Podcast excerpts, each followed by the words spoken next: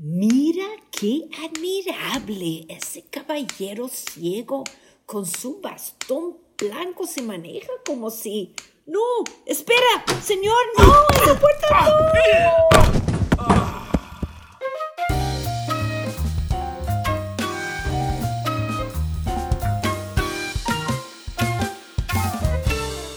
Hola a todas, todos y todes al podcast Sin Vergüenza, un programa para personas con pérdida visual y todas las personas que tienen la gran suerte de compartir sus vidas con nosotros.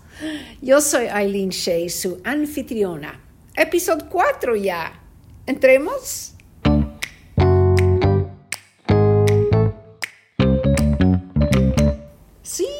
Este es ya el cuarto episodio de Sin Vergüenza.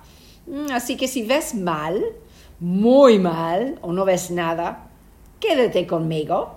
Si estás enojado o indignado o estupificado porque tienes esta pérdida de vista importante, no eres el único. Somos muchos. Y no hay nada más sanador, creo yo, que compartir con personas en lo mismo, para ver cómo lo enfrentan los demás. Y por supuesto, la idea es de no solamente compartir información, sino reírnos un poco, relajarnos, ¿ah?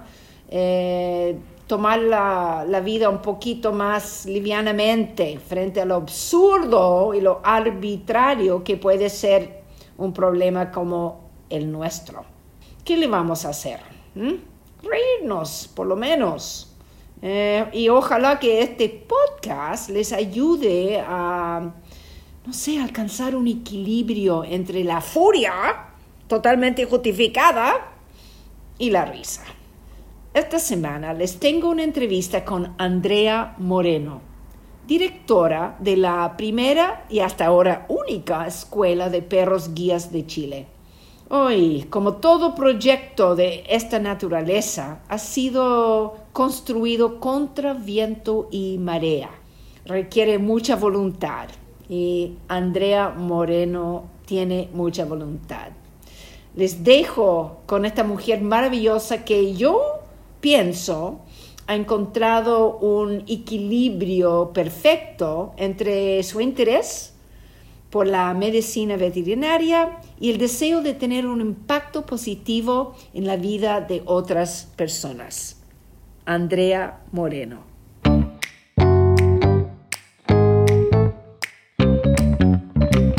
¿Cómo estás? Bien, Elin, ¿tú cómo estás ahí? Muy bien, muy Qué bien. bueno.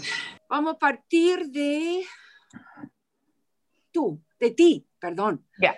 Eh, ¿Cuál es tu background? ¿Cuál, cuál es tu, tu campo? ¿Cómo llegaste? ¿Cuál fue tu camino para llegar a ser directora de la primera, única escuela de perros guía en Chile en la historia? ¿Cómo llegaste ahí? Ya, te cuento el tiro, te contesto el tiro entonces. Sí, sí. Eh, es, es como una historia media, eh, entre no tan larga, pero bien inesperada en mi vida. Yo estudié medicina veterinaria y en algunas de mis búsquedas personales entré como voluntaria, o sea, entré a un, a un curso como de coaching. eh, y una de, los, de las últimas etapas de estos cursos era buscar alguna organización en la que tú pudieras aportar como grupo.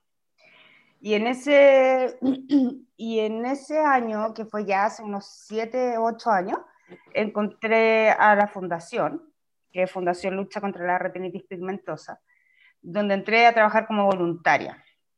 Entonces donaba parte de mi tiempo y algo de lo que sabía hacer eh, para que esta organización siguiera creciendo, que ya yo la encontraba bien, bien sólida y bien interesante lo que hacían. Y, y Eh, perdón, y no nada que ver con tus estudios en medicina veterinaria.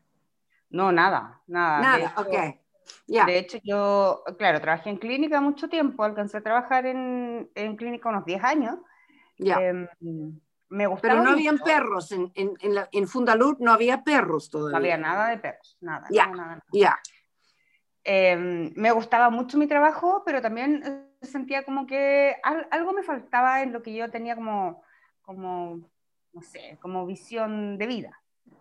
Eh, y claro, trabajamos muchas horas, como todos los veterinarios aquí en Chile, muchas horas. Eh, y mm. entré como, como voluntaria a este grupo y me fui involucrando, involucrando, la, la fundación también dentro de, de, este voluntariado me dio la opción de ir capacitándome en empresas sociales sin fines de lucro, hasta que en algún momento decidí, tomé la decisión de eh, como cambiar de, de, rumbo completamente con esto que había aprendido y eh, seguía como voluntaria en la fundación y entré a trabajar en un OTEC donde mi función era em, crear cursos solo para personas con discapacidad, que era también completamente distinto de lo que había hecho y, ya eso me fue, me fue enamorando mucho más el trabajo en contacto con las personas y en que realmente tú podías crear ahí un impacto en algo súper pequeño, desde las habilidades blandas de una persona hasta en toda su familia y en lo que quedaba hacia adelante en el camino. Así que ahí, bueno, ya me fui completamente, el 100% de mi tiempo en algún momento decidí tomarlo en la fundación, que también hacíamos estos cursos y hicimos algún proyecto muy grande que involucraba varias regiones de, de, Chile y ahí ya terminé de aprender muchísimo, seguí capacitándome siempre, pero ahí estaba el bichito de, bueno, ¿dónde están los animales acá? Entonces, y llegaban muchos usuarios preguntando qué, qué pasaba con los perros guía, si teníamos la posibilidad de apoyarlos a, a tener perros guía, eh, empezamos a investigar y la, la, opción de tener perros guía para personas en Chile se había cerrado el año 2012, que eran los que llegaban del Leader Dogs for the Blind, por temas presupuestarios que aludía la, la escuela. Hay ahí un montón de mitos de por qué sí y por qué no, pero eso es lo que dice directamente la escuela. Y eh, entonces ahí empecé, como se podría decir en buen chileno, a hinchar. Entonces, empecé con el presidente de la fundación, y perros guía, ¿por qué no? Después pasar al directorio y perrojía. Entonces, en cualquier, en cualquier reunión yo pasaba despacito diciendo perrojía, hasta que ya me dijeron, ok, ya, investiga, haz algo, busca cómo podemos hacerlo. Y ahí empezamos reuniones con Senadis, ir a conocer la escuela, eh, ver qué necesitaba la legislación, asesorándonos con abogados, hasta que dijimos, eh, ok, podemos cumplir de alguna manera con la legislación, pero hasta ahí no sabíamos cómo. Y en algún momento, obviamente, cuando empezó el programa de entrenamiento, todo tu pasado como veterinaria jugó un papel importante, ¿o no? Sí, yo te diría que sí, porque, claro, me da un sentido de, tengo la capacidad hoy día de poder observar mucho más fácil qué puede estar pasando con un perro como a simple vista. Aún así, yo me he mantenido eh, un poquito fuera del área médica de la escuela, si bien decido cuándo hay que llevarlo y cuándo no, tú podrás entender que, claro, yo creo un lazo también con los perros de la escuela, que es como me hace ser un poco menos objetiva. No, si está bien, si puede, si... O de mm. repente cuando yo soy, cuando yo soy papi racer y tengo eh, perros acá también, tiene un pequeño resfrío y quiero volar con él al veterinario. Entonces, entonces como para no ser, para no entrar en esa poca objetividad, eh, eh, decidimos tener que eh, veterinarios que nos apoyen, que además que los tenemos, a, confiaron en el proyecto desde antes de que nosotros tuviésemos ningún cachorro. Eh, fue simplemente sentarnos a conversar con ellos y decir, ok, sí, esto es lo que requiere el país y yo me sumo a este proyecto. Entonces, ante eso también es como, como lo tomamos con todo el agradecimiento del mundo y trabajamos en conjunto con ellos. Ya, y cuénteme de la escuela en este momento hoy día. ¿Cuántos perros? ¿Cómo, cómo, cómo va desarrollándose? Eh, ¿Cómo es la vida cotidiana en la escuela de perros? ¿Cómo, funciona? Oye, bien entretenido, porque, eh, bueno, hoy día estamos eh, como escuela situados en la comuna de María Pinto, que es un terreno donado por un privado.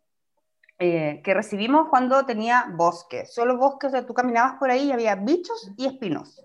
Entonces había que ir como preparado, verol, zapatillas especiales, y de ya tenemos la, construcción de la primera casa, tenemos luz, hace dos meses que ya tenemos luz, que ya trabajamos con generadores, eh, todo cercado para nuestros perros, hicimos la construcción de primeros caniles también, entonces el día a día de los perros allá hoy día tiene una rutina muy, muy estructurada, que es levantarse, qué sé yo, a las 8 de la mañana a comer, después reposar un poco, ir al baño baño, como le decimos nosotros en el entrenamiento, después salir a caminar uno por uno, después tienen un canil de juego donde se pueden, los vamos contando dependiendo eh, qué es lo que vayamos queriendo en el día. Eh, hay momentos del, día donde también tienen entrenamiento y eh, pasan el día ahí en distintos como los vamos intercambiando de lugar, espacios libres, algunos según les toque el día les toca baño, si tienen que ir al veterinario y ya después como a las 7, 8 en este tiempo ya están adentro. Entonces la gente que vive allá, tenemos afortunadamente gente que vive con nosotros en la escuela, que se ha decidido trabajar con nosotros desde allá 24/7, con sus días de descanso, pero están todo el tiempo eh, en función de los perros. Ah. Además, construimos la primera casa pensando en un proyecto eh, que es una, es una escuela que se construyó en Japón, que a mí me pareció muy espectacular, que es compartir la casa con los perros. Entonces, en los lugares donde uno trabaja, donde uno tiene el escritorio, están los perros. Entonces, la gente, cuando nosotros nos quedamos allá y dormimos allá, dormimos en una pieza que es al lado de los perros, por lo tanto, escuchamos cualquier cosa y saltamos a ver los perros. Pero claro, hoy día tenemos esa rutina que es muy ordenada, que costó mucho llegar a ella, debo decirlo. Eh, y tenemos en la escuela hoy día hay 10 perros que ya están en edad de entrenamiento pero en, en, distintas etapas del entrenamiento, junto a sus papi racer, hay alrededor de 30. Ok. Para la gente que no sabe qué es un puppy racer y cómo es el proceso, sería un buen momento para explicar. Ya, para mí una de las partes más bonitas del programa, porque ahí, ahí entramos todos. Y un puppy racer es una persona o una familia voluntaria que recibe a nuestros cachorros eh, por la en, la, en, la, primera etapa de su vida eh, para enseñarles a ser buenos ciudadanos, buenos perros. Esos perros que no se hacen pipicaca en cualquier parte, que no ladran por demanda, em, y en el fondo de poder mostrarle todos aquellos escenarios donde después va a poder trabajar. Que no le tenga miedo al, al ruido del camión de la basura, de lo más básico, y según el perro vamos subiendo la intensidad de, de, de esto que le queremos enseñar. Nosotros como escuela entregamos eh, el alimento, o sabemos más o menos, tenemos calendarizado cada cuánto tiempo necesita alimento, se lo llevamos a la casa. Tenemos Global Vet, que es este veterinario que te digo que nos apoya desde el principio y él hace las cirugías eh, de esterilización, toda la medicina preventiva, vacunaciones. Ahí le toca un poquito más pesado a los papi cuando son pequeños, eh, los cachorros. Y también tenemos los entrenadores que van cada 15 días a hacer una visita. Entonces, les van enseñando cositas, les dejan tareas y ahí vamos avanzando. Como el año dos meses, año cuatro meses, dependiendo del perro, vuelven a la escuela. Y ahí ya tienen su entrenamiento que es específico para ser perro guía. Así que, evidentemente, hay escuelas en el mundo que trabajan sin los racers, pero yo creo que es una diferencia bien, bien grande en sociabilización y, en, poder, también nosotros eh, incluir a la sociedad civil, no necesariamente a personas con discapacidad visual, en estos proyectos que finalmente creemos que es como un cambio país, más que solamente tener acceso a perroquía para las personas ciegas. Un cambio de país en el sentido de cómo, cómo miran a las personas con discapacidad. Mira, yo creo que aquí tenemos varios, varias cosas. Por ejemplo, para contarte anécdota, hoy día, en estos días han querido varias personas irse de vacaciones. Entonces escriben a los hoteles o a las cabañas, ok, quiero ir con mi perro guía. Así como, ok, no está dentro de las políticas recibir perro, esa es la respuesta más suave. Y la otra es, ok, puedes venir, pero tienes que eh, pagar por la suite super premium star de no sé qué con vista a Júpiter. Entonces, o sea, todavía se discrimina al perro guía. Absolutamente, absolutamente. Mm. Entonces, nosotros sabíamos cuando partimos con la escuela que una parte muy importante de lo que íbamos a tener que hacer era la educación. Entonces yo digo, por un lado, tenemos a los usuarios que reciben perros guía que finalmente nosotros les decimos anden con la ley en la mano y si no los dejan entrar, en el fondo en todo el, en todo el mundo lo que, lo que se hace es llamar a la policía. Pero porque te iba a decir, eh, claro, o sea, hay, hay legislación, pero es el cambio cultural que todavía no, no llega. Absolutamente. Sí, porque por ley por ley tú puedes andar... a cualquier parte, cualquier lugar público o privado, creo que el único lugar donde, donde está estipulado, o no tan estipulado, pero en el reglamento del quirófano, que es completamente entendible, pero sí puede ir tu perro al médico contigo, Eh, pero claro, si no lo entendemos desde, un, desde una base, ¿qué es lo que hace el perro guía? ¿Cómo, ¿Qué es lo que en el fondo no sabemos ni siquiera qué es el bastón o para qué sirve el bastón? Porque en general tendemos a pensar que el bastón, no sé, es como casi un, no sé, un elemento extra y que no sabemos lo que es la orientación y movilidad, no nos ponemos nunca en el lugar de qué podría estar pasando con una persona que se está movilizando, ya sea con un bastón o con un perro guía. Entonces hemos partido con las, con las educaciones en, colegios, que han sido lo, lo, máximo, porque partimos, creo que el más chiquitito es de cuarto básico, un grupo que hicimos y las preguntas eran maravillosas, como tía, y mi gato puede ser perro guía, y un león puede ser perro guía, y como todo eso, como, ok, lo contestamos, después tienen un espacio para, para tocar a los perros, jugar con ellos, pero ellos finalmente van a la casa y a los papás les dicen, oye, hay gente que tiene perro guía y no se pueden alimentar, no se pueden tocar, em, y tienen un entrenamiento largo y todo lo demás. Entonces, eh, la gente que hoy día tiene perro guía acá en Chile, aun cuando vienen de Estados Unidos, eh, han tenido procesos súper difíciles. Mm. Hoy día no podemos entrar con perros a las aplicaciones de transporte eh, o cobran el doble, aun cuando está en la ley. Entonces, finalmente también es parte de nuestra pega el, el poder apoyar a que eso ocurra, que la legislación se cumpla. Ya. Uh, gran tarea. ¿Cuántos cuánto perros hay en, el, en, la escuela en este momento? O sea, en el programa en total, entre los que están todavía en casas particulares y los que ya están graduados y están en su, en su universidad ahí en María Pinto. Ahora estamos justo en un proceso de qué perros se quedan y qué perros se van. Porque, porque pueden llegar después de un año en una casa particular, ustedes pueden descubrir que no es apto después de todo para ser perro guía. Sí, generalmente nosotros lo descubrimos un poquito antes o tenemos sospechas un poco antes, pero esperamos cierta edad para que el perro alcance su madurez y no esté en plena adolescencia em, eh, tomando esas decisiones nosotros por él. Pero la verdad es que las especificidades para ser perro guía son muy altas. Y en como, por, como por ejemplo, ¿qué? Por ejemplo, es un perro que tiene que ser sumamente estable emocionalmente. Eh, eso quiere decir que recuerda que pasa desde su camada, pasa a una familia, de esa familia pasa a la escuela y de la escuela pasa a un usuario.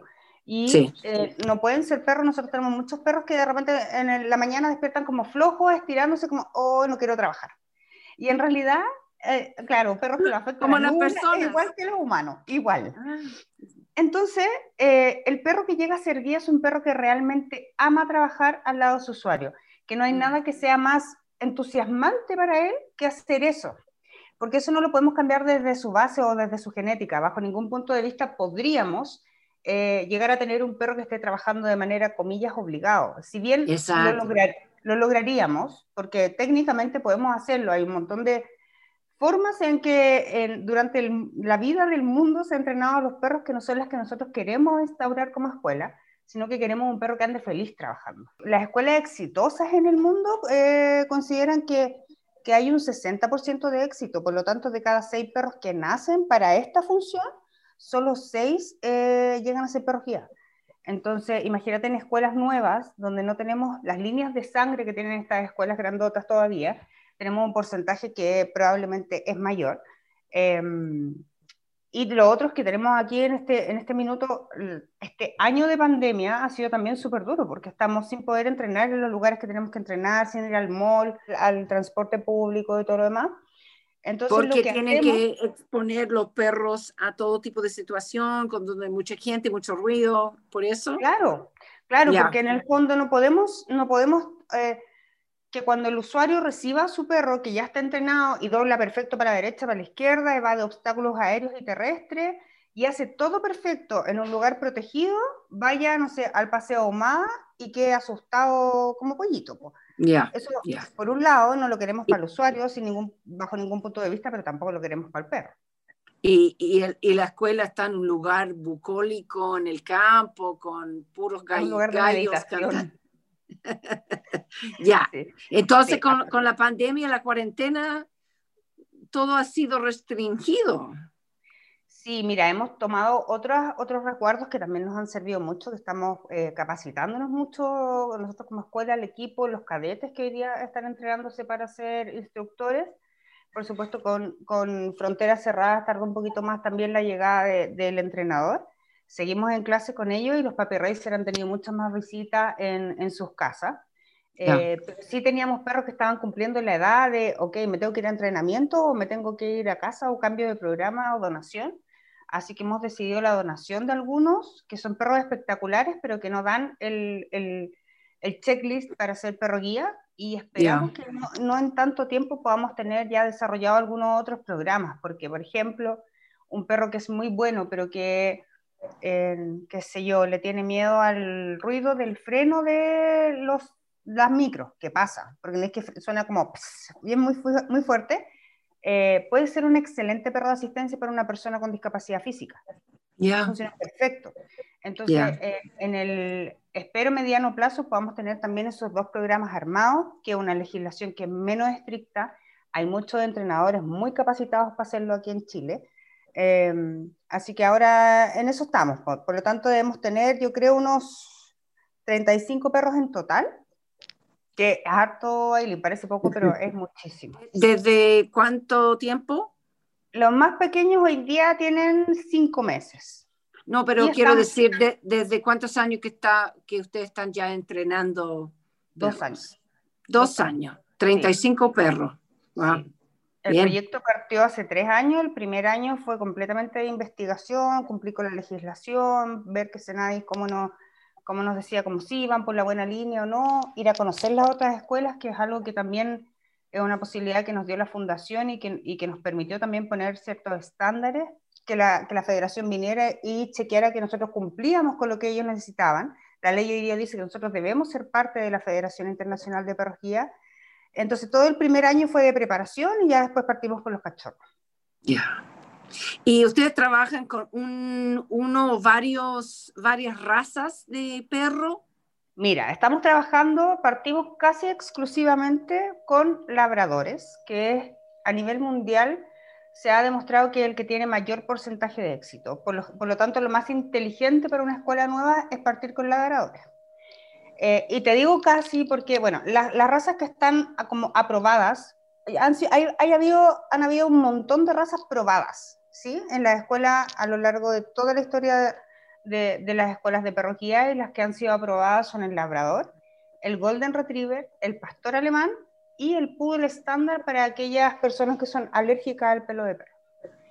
Entonces ah. nosotros tenemos solo labradores por ahora. Yo quisiera integrar luego algunos pocos golden e integramos un poodle estándar que fue donado, que era hijo de perro de asistencia pero que te prometo que es un mundo aparte. O sea, es como un pool bien sensible, o sea, tienes que tener cuidado, hablarle despacito, es, es todo muy distinto, pero es gigante. ¿Y Entonces, por qué no se quedaron exclusivamente con labradores y poodle por la alergia? Pero ¿por qué o, o, no van a o no han elegido perros de otras razas? ¿Solamente el poodle? solamente el pool, la verdad es que se presentó esta oportunidad y en una testarudez, testarudez te diría yo, de la directora de la escuela, eh, que cree que, eh, que son, son perros muy especiales, muy especiales. Entonces, hay usuarios que si bien el perro guía es un auxiliar de movilidad y es así como requerimos verlo, como que es eh, como algo con vida que te permite moverte de un punto a otro de manera más fácil y más segura, con mayor rapidez pero no podemos, como escuela, nosotros en Chile, bajo esta cultura, no podemos dejar afuera todos los, todo eh, el impacto social que tiene un perro en la vida de una persona cualquiera, aún más en la vida de una persona con discapacidad visual. Entonces el pool tiene esto que es tan cercano al, al usuario que creo que, que, vale la pena intentarlo.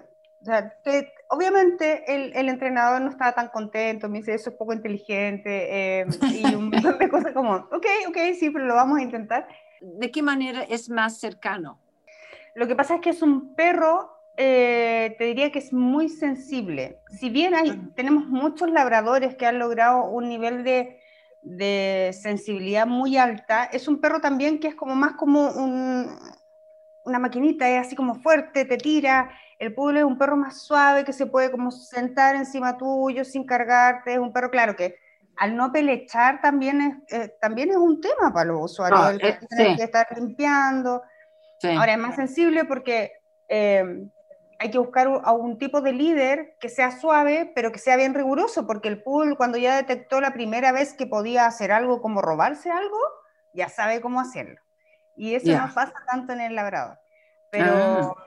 Pero creo que es interesante que si nosotros estamos dispuestos como escuela a tomar ciertos riesgos, lo peor que podría pasar finalmente es que este perro pase a un programa de asistencia que igual va a estar aportando en la vida de una persona.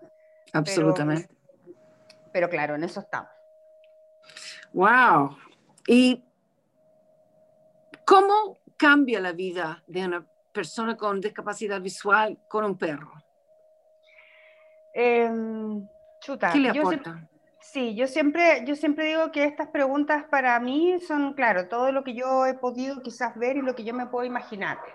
Porque yo tengo la seguridad que por muy empática que sea una persona o muy, eh, imagínate, yo trabajo en la fundación en el centro de rehabilitación hace mucho tiempo. Eh, y veo a muchas personas con discapacidad visual en el día a día y lo difícil que se va haciendo. Pero por muy empática que me crea o por muy, no sé, eh, cosas que crea que yo tenga, jamás voy a poder estar realmente sintiendo lo que una persona siente porque es dolores personales y, claro. personales de vida. Ahora, cuando yo veo una persona con un perro, la primera parte es bastante difícil, Aileen, porque es como personas que llevan muchos años con su bastón y teniendo todo, toda la confianza de su movilización en su bastón, es llegar a la escuela se encierran con nosotros tres, tres semanas porque los raptamos, los llevamos a María Pinto, y dejan su bastón atrás de la puerta y toman un perro. Y muchos de ellos no han tenido jamás un perro. Entonces también requiere de un montón de valentía para tomar esta decisión. Eh, entonces ya son personas que vienen con este, con este bichito hace mucho tiempo. Ahora, cuando ya realmente logran hacer el vínculo con el perro, eh, muy poquitos han, eh, no he escuchado nunca a alguien que diga no, o sea, es, realmente mejor con bastón. En lo técnico, en lo técnico es, eh, el perro puede evadir obstáculos terrestres, que es lo que hace el bastón, pero también aéreos y aquellos que son móviles y los que son fijos. Por lo tanto, cuando nosotros hacemos las caminatas con los usuarios, finalmente que este proceso estresante de ir chocando y chocando y chocando con el bastón y darte cuenta que hay un obstáculo para moverte, el perro lo va de antes. Entonces la sensación de libertad de ese trayecto, lo que nos dicen ellos, es muy alta, porque en realidad nunca supo que hubo ese, posible accidente. Y por otro lado, eh, la parte social, que es la que yo te digo, eh, que es como, yo he, visto algunas personas que llegan a algún lugar y dicen como, hola, ¿hay alguien acá? Y lo que pasa con el perro es que la gente se acerca antes al perro. Sí la gente, otro lado. La gente se fascina con los perros guía. Absolutamente. Sí. Y al final es con los perros, porque como que uno, no sé, yo que yo soy súper perrera, dog lover, eh, quiero ir y tocar un perro. Entonces, claro, también me controlo como, ok, no voy a tocar el perro de alguien, pero eh, lo que ocurre también es que nos pasamos para el otro lado y es que la gente le habla al perro y no le habla a la persona. como, hola, hola, aquí, ¿cómo estás? Y después, pero bueno, es, es un paso, es un paso. Y entonces yo siempre me acuerdo y siempre lo, lo, comento, me, me, tocó, tuve la suerte de viajar con una persona que no conocía, que tenía su perro guía ahí que se había entrenado en Brasil y que me dijo que él eh, ha dado un montón de charlas y un montón de cosas con respecto a tener perro guía porque era de los primeros de su localidad y que él cree que nunca va a poder expresar en palabras eh, verbalmente ni de manera escrita lo que, lo que es para él eh, tener un perro guía, que el cambio de vida fue espectacular, en la sensación de autonomía, en la sensación de, de poder en la mañana levantarme, agarrar mi perro y ir donde sea, una vez que ya están entrenados. Y la Pauli Bravo, que aquí es como un icono de usuario de perro guía, siempre dice que fue su pasaporte a la libertad y le permitió un montón de cosas que hoy día no se atrevería a hacer sin su perro. Así que eso es lo que nosotros queremos para todos los usuarios finalmente. Parece que el, impacto positivo es enorme. Sí. ¿Qué trabajo más em, llenador para ti? Porque es no solamente interesante eh, eh, la parte científica de entender la psicología de un perro, de, de todo el proceso, sino eh, de ver gente que, cuyas vidas cambian por mejor tan rápidamente es, eh, debe ser, te debe dar mucha satisfacción. Mira, yo siempre pensé, Aileen, eh, cuando entré a la, a la, fundación, yo me acuerdo de haberle dicho alguna vez a Gustavo, que es presidente de la fundación, yo quiero hacer algo como, como que necesito hacer algo que sea grande. Mm. Pero no solamente por ser grande, sino que dejar un real impacto. Y hoy día me pasa con la escuela que, si bien es un trabajo, tú cuando, cuando puedes entrevistar a los entrenadores y todo lo demás, es un trabajo súper, súper con altos niveles de frustración y estrés porque trabaja, es como trabajar con personas, trabajar con perros y personas. Em, eh, finalmente trabajan los papi racer, que son personas que, que deciden tener un perro por un año y después dejarlo, el nivel de apego, el nivel de cariño que tú ya le tenías a ese perro es altísimo. Y entonces una persona que está decidiendo que su dolor en ese minuto, que es dejar al perro, por, por, una persona que lo está requiriendo en ese minuto, que cambie la vida de otra persona, ya es maravilloso. Eh, los cadetes que tienen que entrenar tres años con nosotros, dejar todo, su, todo lo, que, lo que estaban haciendo para poder entrenarse y poder seguir entrenando a más personas. Y, después el cambio que tiene el usuario y el cambio que tiene la familia del usuario al poder también eh, dar esa autonomía y esa libertad que están necesitando. Entonces, realmente es un cambio que estamos generando a, todo nivel, a todo nivel. Entonces, sí, es muy, muy gratificante cuando uno lo ve y alguien te lo dice, es muy gratificante en el día a día. Nosotros trabajamos, trabajamos, trabajamos, pero, pero es, es algo que, que yo creo, Aileen, que me pasa es que la rehabilitación a todo nivel, no solo en discapacidad visual, pero voy a hablar de eso, que es quizás lo que más me incumbe hoy, es un derecho. Entonces, desde partir de la base que el centro de rehabilitación lo cubre una organización de la sociedad civil, que no tiene, digamos, apoyo del gobierno cuando, cuando en la ley aparece que es un derecho, y lo relevante que es tener una, una rehabilitación que sea eh, realmente profesional y que sea de buena mm. calidad, parte por ahí y después lo que me pasó a mí es decir, pero ¿por qué nos tenemos que conformar con eso? ¿Por qué, por, qué tenemos que decir, ok, en Chile, eh, no, pero en Chile ya con el bastón suficiente, ¿para qué vamos a andar buscando perros?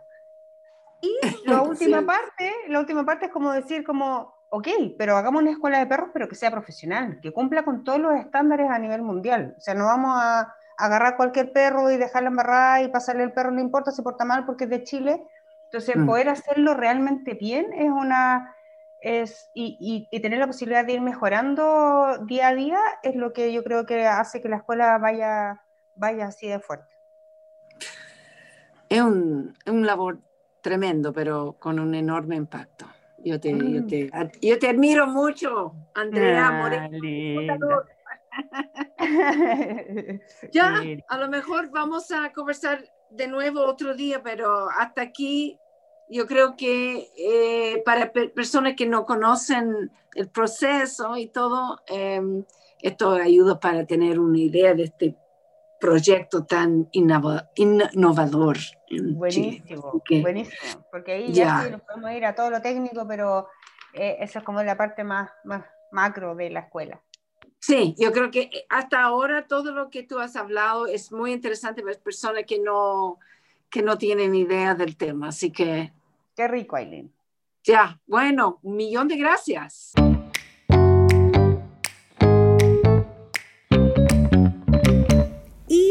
Tienen, mi entrevista con Andrea Moreno, directora de la primera y única escuela de perros guías en Chile, eh, auspiciada por Fundalorp, Fundación de Lucha contra la Retinitis Pigmentosa. Pueden conseguir más información y contactarse con Andrea usando su correo electrónico que es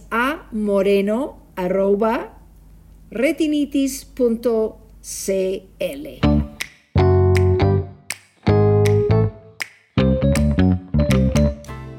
Y para terminar, el tip de la semana. Si usted comparte un baño con una o más personas y nunca está muy seguro cuál es su cepillo de diente, ponle un elástico, así de simple. Ahí nadie se va a confundir. Con esto les dejo mis agradecimientos de nuevo a Andrea Moreno por la entrevista y a Luis Guerrero por la edición. Y acuérdense, es el mejor momento de la historia humana para perder la vista. Hay que aprovechar. me pueden escribir a gringafeliz.gmail.com y muy luego este programa va a tener un componente nuevo que va a ser un sitio web. Está casi listo. Hasta la próxima.